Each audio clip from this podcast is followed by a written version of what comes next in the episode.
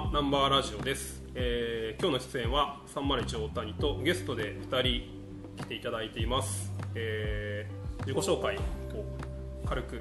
軽く。お願いします。軽く。重めに大体になっちゃうけど、まあ、渋谷の、えー、とパルコ、えータイ料理屋をやってる森枝香です。と、えー、薬師人リクです。フレンチでシェフをしてますはいよろしくお願いします。今日はこの3人でお送りします。はいお願いします、はい。めちゃめちゃ軽い自己紹介 いやなんか長くなっちゃうなまあじっくりはあ改めてちょっと自己紹介を、えっ、とまあ自分は一緒に仕事はしたさせてもらったんですがなんかえっ、ともう8年ぐらいやってんじゃない、そうね。なんだかんだ。なんだかんだ。俺役は長い。うん。長いですが、まあ、お二人はまあちょっと特殊な働き方を飲食の中でもしてると思うのであ今日テーマは、えっと飲食の働き方新しい働き方っていうテーマでで1回目はうちのメンバーであのソラン君と小田君の話を聞いたんですけど、まあ、その第2弾として今度は逆にナンバーの外の人たちに、あの別の視点で働き方の話を聞いてみたいなと思ってでそのゲストにぴったりでしょうと。で一緒に仕事もあのしたことあるっていうのもあってその辺もう少し踏み込んで聞きたいなっていうのが今日のテーマです、はい。でえっと、2人は、まあ、働き方ちょっと普通の飲食と違ううん形だと思うんですがあの、まあ、イートクリエイターの話とか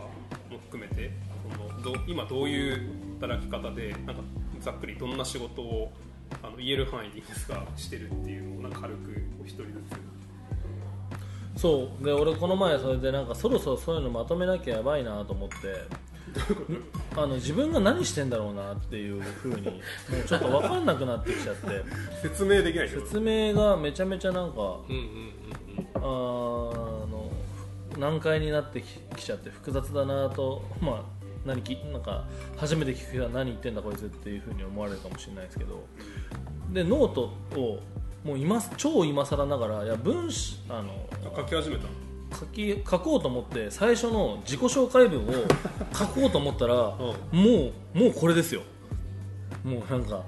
今までやったお店のプロデュースと今やってることのやつやっただけでなんかもうここまでなんかめちゃめちゃ過剰過剰書きなのにここまで行くっていうなんか数で自分のあの少しうさんくささというかなんかこれ危ない人だなってちょっと思ってしまったっていう。なんかあれじゃない、うん。メジャーメジャー仕事をこういくつかあのどの案件でどういう役割をこう果たしているっていう,、まあ、今までやった仕事の中でいうと、まあ、レストランのプロデュースだったりとか、まあ、アイデア出しだったりとか、まあ、コンサルティングみたいなことをしてました、えーとまあ、まずはレモンサワーの、まあね、自分で言うのもあれだけどブームのあのレモンサワーブームの火付け役になったんじゃないのかなと思ってるゴールデン街にあるオープンブックっていう、まあ、バー、まあ、これはね 大谷君と一緒でもあったけど一緒にちょっとプロデュースというかなんかアイデア出すところから、まあ、図面を引いたりなんだったりとかってことをしたりとか、あとまき火のレストランで調布にあるマルタっていうお店もあのシェフを選定したりあのシェフを呼んできたりとか、あのまあ、図面引いたりとか、まあ、お店作りの手伝いをしました、まあ、あとはつい最近ちょっと1回終了してしまったんですけど社食をプロデュースし郵便はユナイテッドって IT の会社の社食をやったりとか、まあ、現在やってるのはあとはカフェ365日が最近三三軒茶屋でオープンした二足歩行コーヒーロースターってところのメニュー監修。あとは地方ネタでいうと広島にあるレモンサワーのお店モントナインっていうお店とかそうあとはカレーそこのカレーももう1軒2軒目でしたカレー屋のカレーも広島マッサマンカレーっていうあの広島の食材でマッサマンカレー作ったりとかあとは食べてないんだそれ。それねこっそりやった。うん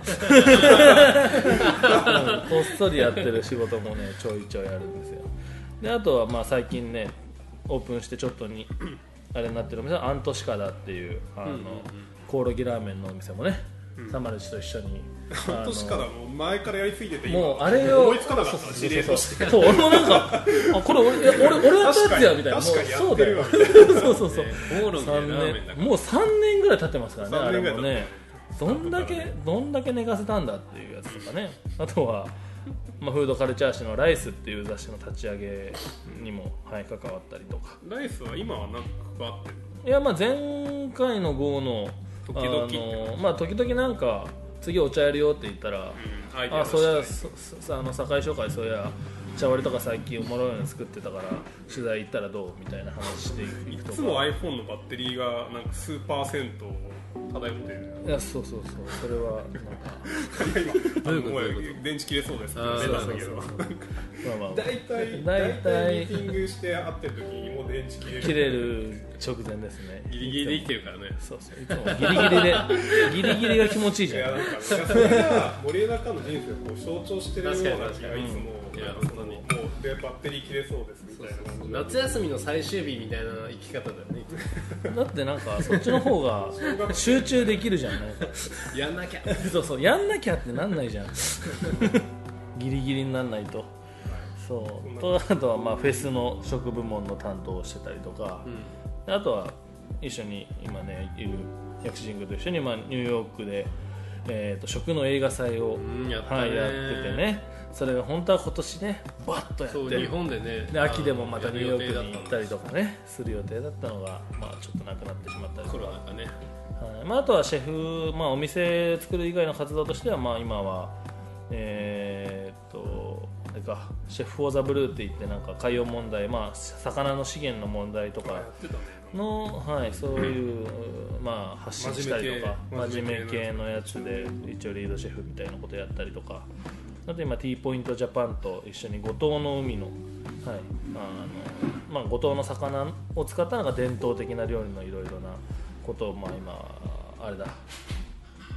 インスタライブやったりとか。えあとはペンペンオンラインで今あのレモンサワーのオーナーの海君と一緒にいろんなとこ行って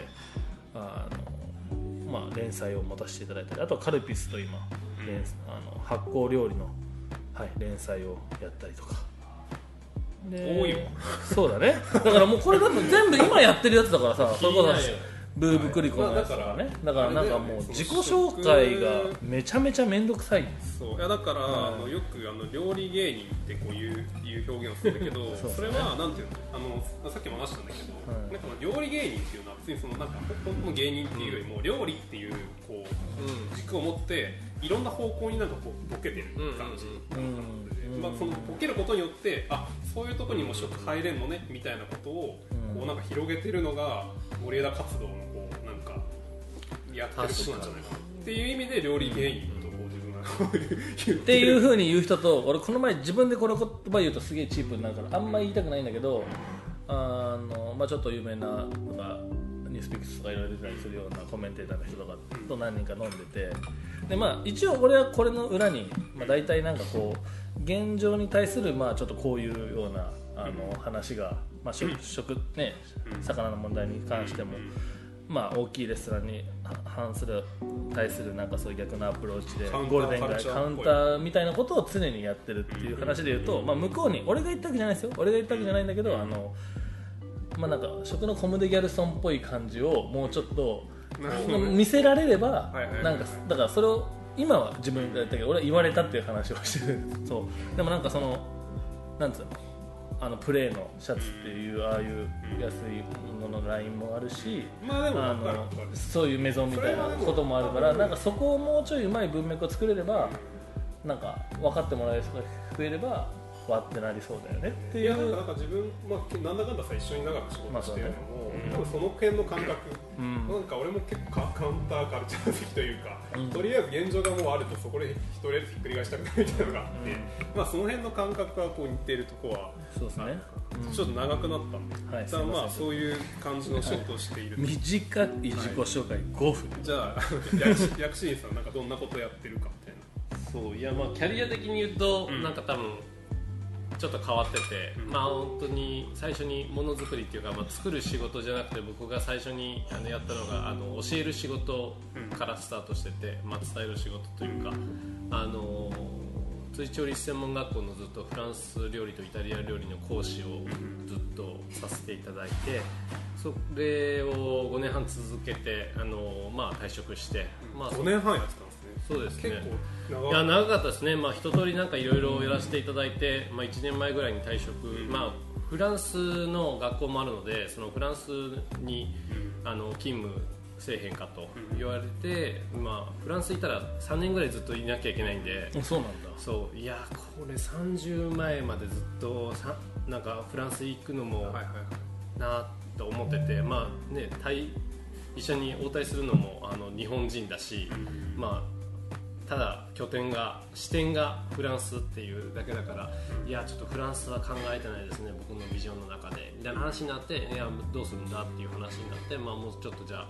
今一通りいろいろねあのやらせていただいてカリキュラムが一緒だからあの教えることの向上はすごくするけど自分の技術の向上があのちょっと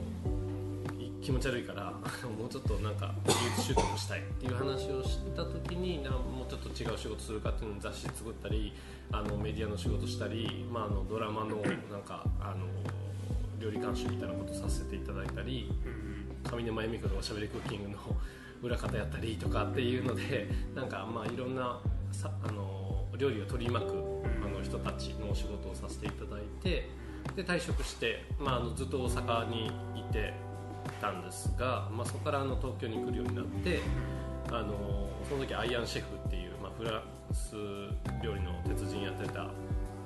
菅さん菅シェフにお声かけをいただいてで、まあ、一緒にお店をあの立ち上げようというあのオファーをいただいたので、まあ、面白いプロジェクトだなと思ってあの神谷町にある菅ラボというお店を、えー一緒に立ち上げましたと。で、まあ、そこで本当そこも5年ですね一緒に立ち上げからいてで、えー去年の6月30日に退職してあのいろいろフリーの活動というか、まあ、あの自分だったらこう何ができるかなっていうのでなんか自分の、まあ、ちょっと変わった経歴を生かしてながら、うん、なんか仕事をしてるって感じですかね。うん。今具体的にはなんかどういうプロジェクトでどういう役割としてそこに入ることが多いですか？今はですね、まあまあ、あ県外だったり、まあ、その東京都内のセミナーだったり学校でのそういう講師的なもこともあるんですけどあそういうのも今もや結構やる。たまにやります、はい、けどあとはなんかその料理人としての、まあ、今日のテーマでもある、ん。なんか新しい働き方っていうか、っていうことについて話す機会も多くなりましたし。いいですねなん。その場があることは結構大事。いや大事ででもやっぱりこう衣食住で一番遅れてた職が、あのーようやく少しずつこうコロナによって、まあ、追いついたとは言わないですよ、まあ、全然追いついてないと思いますけど、なんか気づき始めたみたいなにはなってるのかなっていうので、まあ、そういうセミナーみたいなことをやったり、まあ、あとは地方に、まあ、その菅ラボの時に毎月こう生産者を訪れるっていうノルマでやってたので。あもう本当800生産者以上いろいろ全国回らせていただいたつながりで、まあ、そういったあの地方の食材を少し e, e コマース的なものにあのできないかっていうので、まあ、そこで商材作ってあげたり、まあ、地方のホテルだったりあのっていうののメニュー監修一緒にやらせていただいたりとかっていうなんか少しあのお助けマンみたいな、あのお仕事、うん、ただもうキッチンにこもってな俺の料理はこれだっていう料理ではなくなんかそのなんか料理をあくまでこうフックとして考えてなんかあのなんかできませんかっていうのもすごいざっくりなあの結構オファーが多いので、そこからまあ自分ならこうしますかねっていうのをあのフィニッシングしていくっていう仕事をしてる感じですね。まあ、食にまつわるうん、いろいろコンテンツよっていう感じですね。うんそれはなんかこうどういう思いがあってそこの、まあ菅ラボからこう、まあ、入る時もそうだったかもしれないですけど菅ラボ、まあ、5年とかやって、うん。そこからこう次のステップを踏む時。に、まあ、なんかそうですね確かに。あのお客さんの価格帯のレイヤーなのかそのまあいろんな今 SNS とかも流行ってて、あのその価値観の違いによってそのあのお店が持ってるファン層って結構やっぱ全然違うと思うんですよね、そこの、まあ、ジャニーズなのか AKB なのかによっても一言で飲食と言っても。飲食と言っても だいぶいろんなめちゃくちゃあると思うんですよ。だからすごい一種格闘技戦の中で、なんかこう生き残っていくためにこれってなんかもうちょっとそのお客さんというかねあのファン層のリテラシーってもうちょっと高めていけないのかなって思っててもうちょっと飲食って結構大きなフィールドの中にもすごくいろんな縛りがあるような気がして、そのもう作る人間のリテラシーもそうだし、あの食べる人たちのリテラシーも含め、なんか一個のなんか餌になってるような人たちも結構いて、もう1日3食食べるのが普通で別にそのよくこういう会話の時に、昨日大谷さん何食べましたみたいな話をするんですけど、はいはいはいえ昨日何食べたっけ？ってほとんどの人がなんかこのリスナーの人とかもねちょっとえ昨日何食べたっけ？って思い出してほしいんですけどなんかパッと出てこないのって多分そんなに意識して置いてないか、うん、食べ飲みすぎて記憶がないか。記憶ないか。それ幸せですうん、そう。だからねいかにその自分の喉を通してるものに対して何も考えてないかっていう、まあ、もちろん考えて食べるのが幸せではないんですけど、うん、でもいかにこう考えてないかっていうのがもう確かに。その選択があるということに気づいていない、気づいていない。のでなんかもう外からの情報で、あのマクロ B とかなんかスーパーフードとかなんかこれが健康にいいですよっていう押し付けられた食材たちをもうブームのに乗るような形でもうみんなこれ、はい、最近流行ってるからっていうそこになんか根拠とか裏付けとかを全く知らずに流行ってるから食べるみたいな流行ってるからその店予約するとか流行ってるからってもうその自分のなんかえ意思ってありますかっていう話で。ファッションみたいな。ファッションですね。なんかそういう風になったのもあってやっぱりなんかあもうちょっとなんかその気づきをねなんか自分もちょっとそういうのをあの調べたいって言ったら変だけどなんか勉強していきたいしなんかそこを自分たちの持ってるものいろんな引き出し出しつつなんか気づきを与えていけたらいいなと思って今やってる感じですけどね。うんなんかその、まあ、2人がその所属してるイートクリエイターというあのイートクリエイターは何何と表現するんですかなんかプラットフォーム的ななんなんていう説明。これからそうなったらいいよねうんそうだね。なんかその今あの話し合ったビートクリエイターっていう会社をそれこそ2019年の1月にあのみんなのチーム料理人の若い、あの同世代の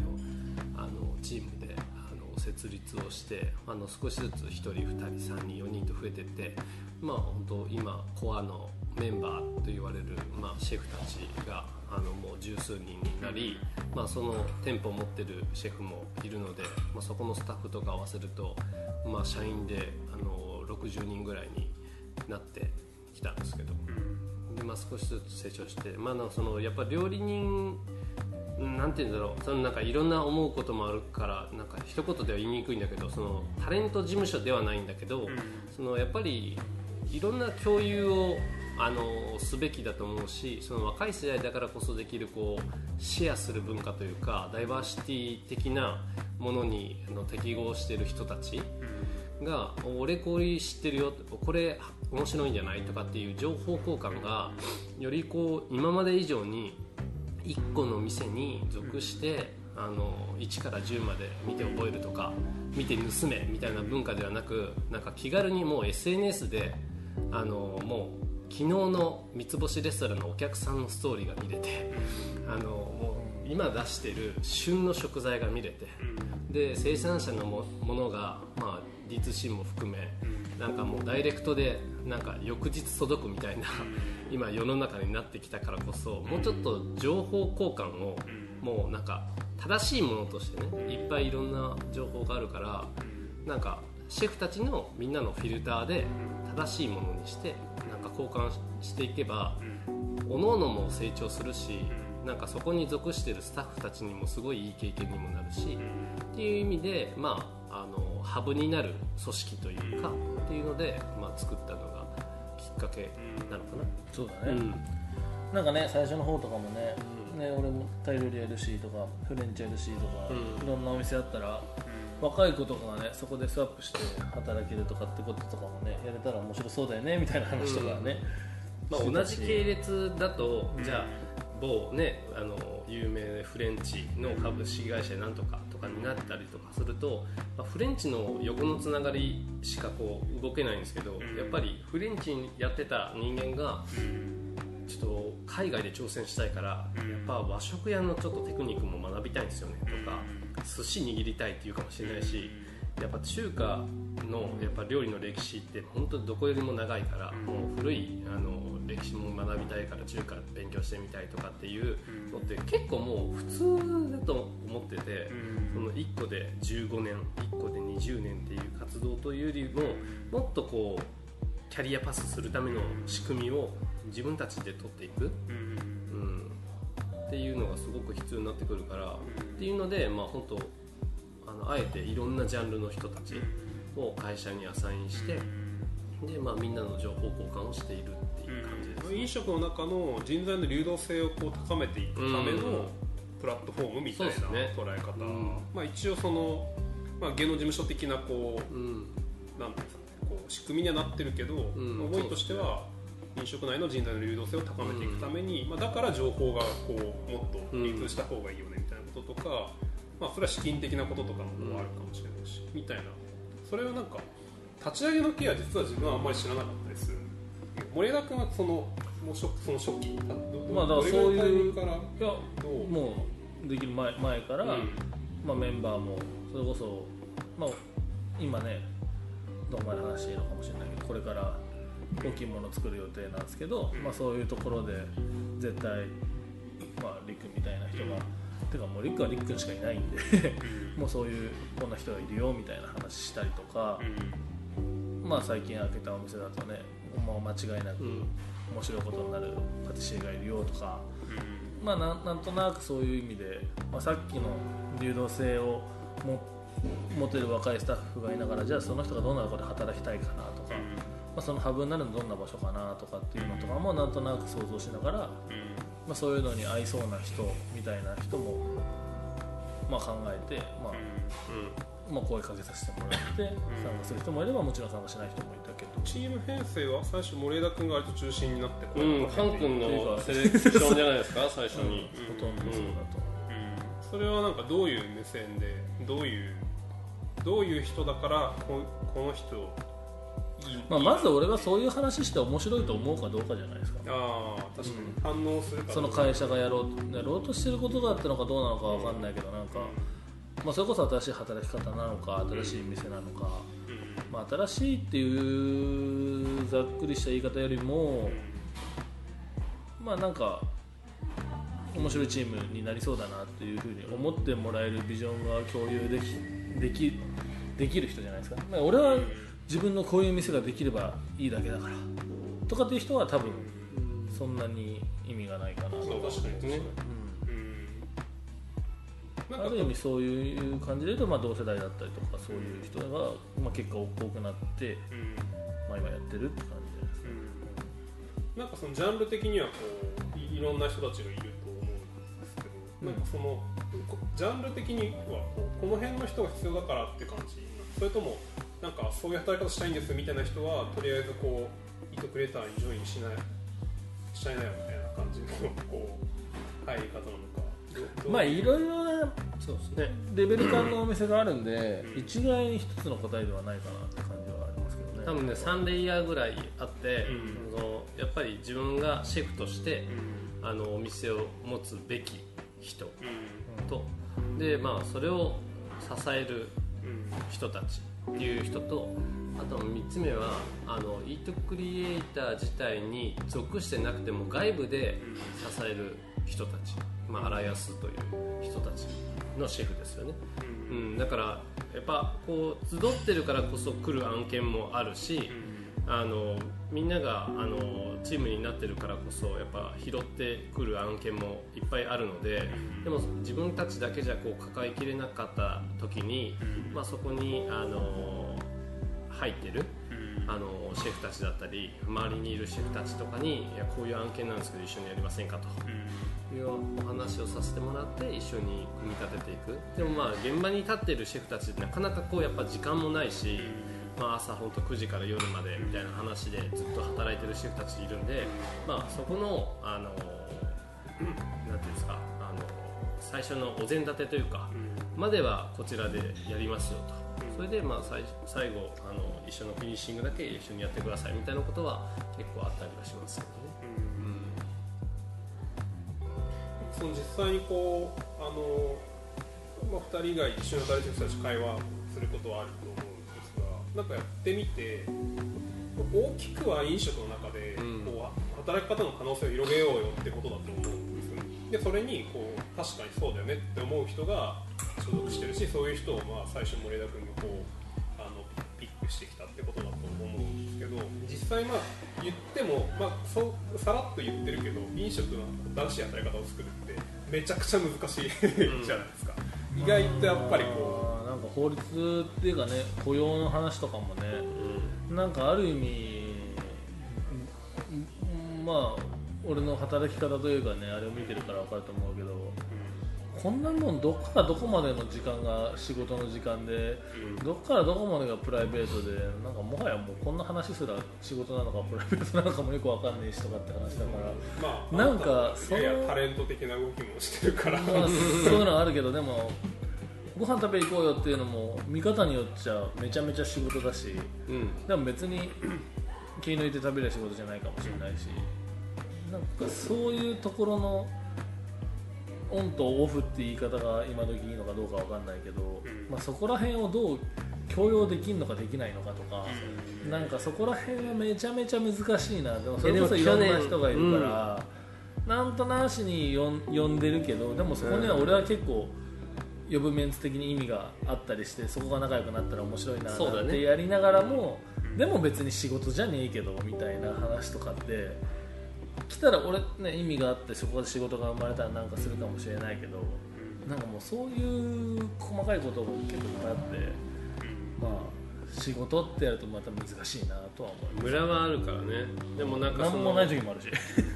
みんながみんなねでもこういう働き方やるのがベストだとは全然思ってなくて。まあまあそう、うん、選択肢としてそれもあるよねそれもあるよねっていう感じで全然ベストじゃないないと思うしある程度のやっぱりあのじゃあ長年修行したた人たちをどう思いますかってそれは全然僕はありでそれを指定してるわけではなくなんかものづくりの観点として職人になりたいのかうんそのフランスとかだと、ね、そのアルチザンっていう言葉があってその職人の1個のものづくりをもうあの1個のネジ屋じゃないですけど、もうそれをもう間違いなくあの成功に作っていくっていう極める。っていうタイプと、まあ、それをやっぱり普及だったりも含めて、あのいろんな世に出すという仕事ってちょっと似て非なるものだと思ってるのでなんかそういう面ではもう最近やっぱりちょうど去年のあのなんか旅力かなんかだよねあの一緒にあのインタビューをされた関東とあの時があってその後とかにもう23市の子たちとかからやっぱ教え子がいるから、あのインスタとかが連絡来て、僕もそろそろあのどこどこレストランを辞めてフリーになろうと思ってるんですけど。みたいないやなんかねそういういやそういうことじゃない。実際にそういう感じで動いてる、うん、なんか24歳20代前半とかさいっぱいいるからなんか俺最近こういう系の話あんましたくないんだよねいやこれそうだちょうど最近自分たちも同じようなこと思ってて、うん、あのまあ、飲食の中で多分まあ2人もそうだと思うんですけど、うん、なんかその、まあ、ある程度こうキャリアを積んでこう飲食の中でのこう、まあ、修行したりとかして力つけたりとかしてあのそこからでも崩して見せてるってところあるじゃないですか、うん、やってる、作ってるものが、まあ、伝える側だからあの小難しい話でも伝わらないから、それをライトにというか噛み砕いてあのあなたも手が届くところっていう世界観でやっぱ伝えるじゃないですか。これはまあ301のものづくりの思想も一緒な,、一緒なんですけど。でそうするとなんていうんですかねこう手が届きそうに見えてしまうっていう、まあ、なんか狙ってるからそうなんだけど あの、ね、もう一個そのなん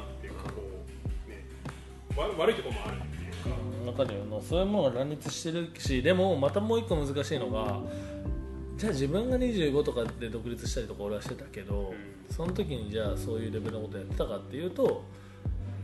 やっぱ自分たちもやっぱ8年前の、まだ仕事にする会社にする前のイベントとか、うん、まあ、今思い返すとちょっと恥ずかしいなっていうのがいっぱいあるじゃん正直。あんなもの残してしまったみたいななんかところもあるしさ、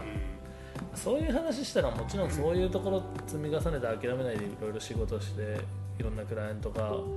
金くれて、ね、また成長してとかっていうふうにはなっていくから一概になんかそういうやつらにまだ早えよっていうのも、あ俺おじさんだなっていうのもすごい思うけど、あでもこれでやるのかっていうかなんかそこういうことを助長したくてしてなんか話してるわけでもなんかね縛られたくないからフリーをやってるわけでは全然なくて、確かに確かに、それよりもやっぱりこれができるだろうなあこれヒットするだろうなっていう何かしらの確信がどっかにあるからじゃないですか、うん、だからただ単にすごい好奇心があるだけのやつは全然ダメだしそのまあ自分がに対してこう他人になるというか、もうちょっと俯瞰で自分を見れるぐらいな感覚を持ってないと多分難しいですよね。だからこう手が届きそうにパッとは見えてしまうけど、うん、どっちかっていうとこうやってる側からしたら通常よりも茨の道をこう、進む覚悟でなんかこうやってるとこがあってなんかそこの認識はねちょっとありますよ。社会的なところじゃあ24歳の自分がねなんか1個のプロダクト作ってめっちゃかっこいいと思ってるかもしれないけどその他人の同じ同世代の、がいた時にその自分が作ったものをインターネットで見つけて買いますかって言ったら、結構みんな自信をなくしてくると思うんですよ絶対、うん、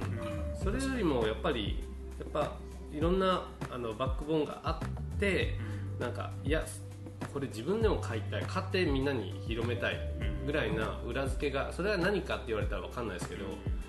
ができくると多分あのフリーでやっても面白いかなとは思うんですけどチャレンジすることがフリーではないから、確かに確かに、うん、タイミングが難しい。難しいですよね、うん、まあでもね本当料理ってねいろんな筋肉必要だからねなんか、クリエイティブに物事考えることもだし忙しくなった時にそれを処理することもだしなんか、うん、ある程度やっぱねもね修行動向とかって話、新しい働き方以前のスキルとか、でも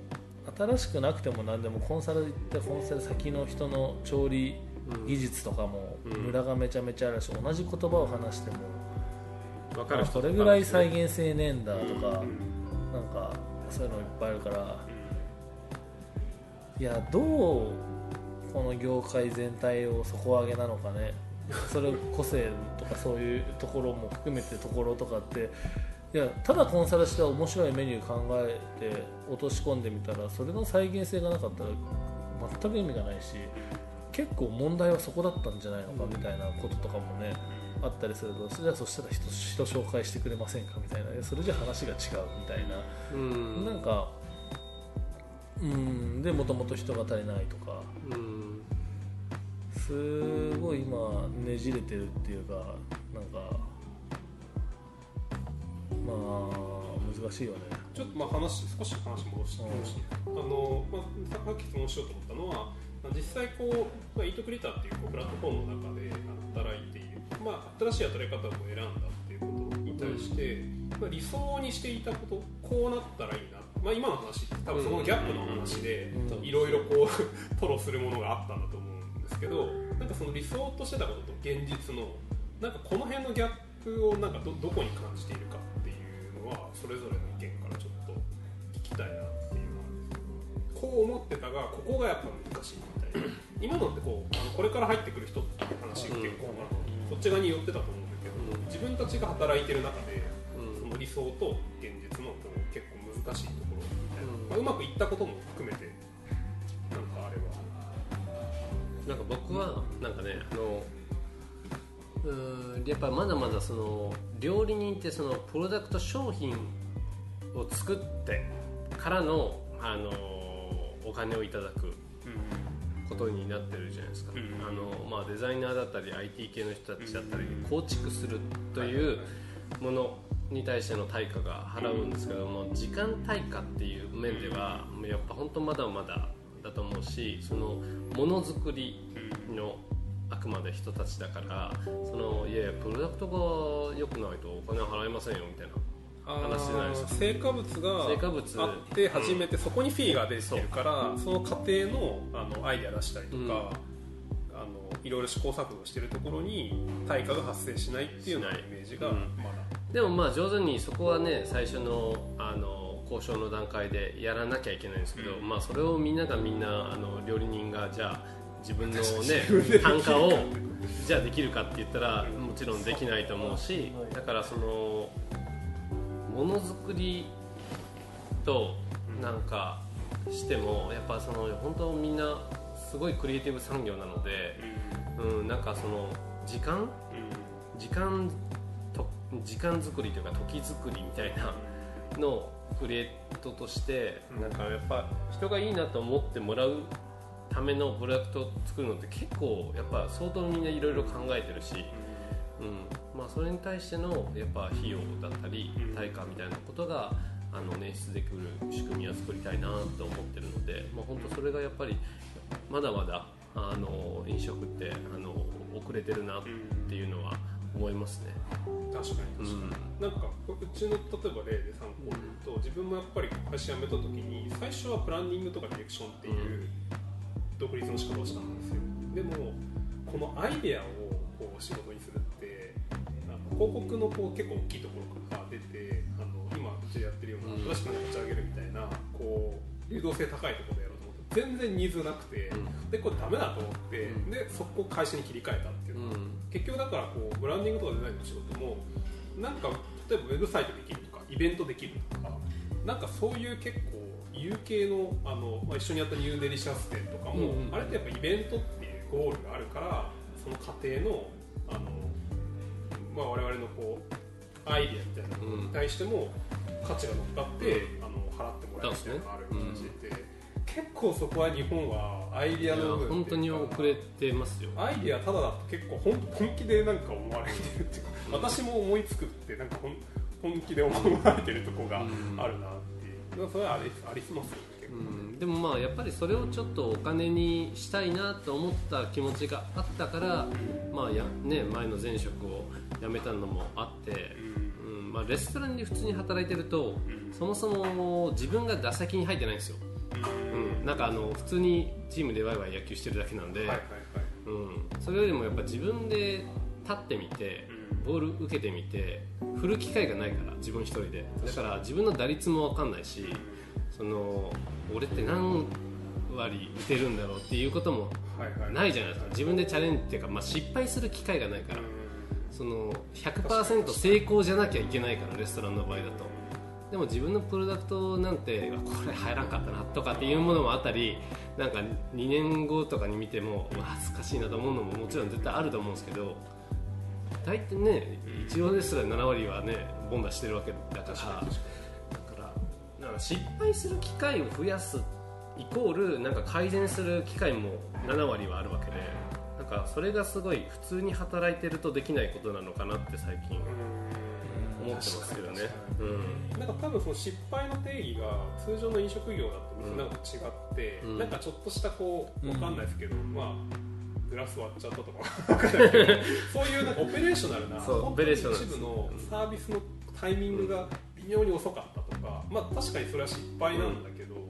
別にそれでこうその人の人生をこう大きく揺るがすような失敗でもないみたいなところはあるかもしれない、うん、小さな失敗というか。そうそれはすごい最近感じますね、うん、うん、ちゃんとミスってるのもすごいポジティブに考えてるし、うんミスっていうかそれがなんかね大ごけするわけではないけどこうしたらよかったなって少しあのモヤモヤっとするだけで多分僕的には失敗だと思ってるから、うん、あもうちょっと時間があったらって少しでも思ったら多分もうそれは失敗だと思ってるからってなるとなんかやっぱり自分がね打席立って打ったって何打席もう2割5分ぐらいしか打ててないような気もするけど、うん、って感じですね。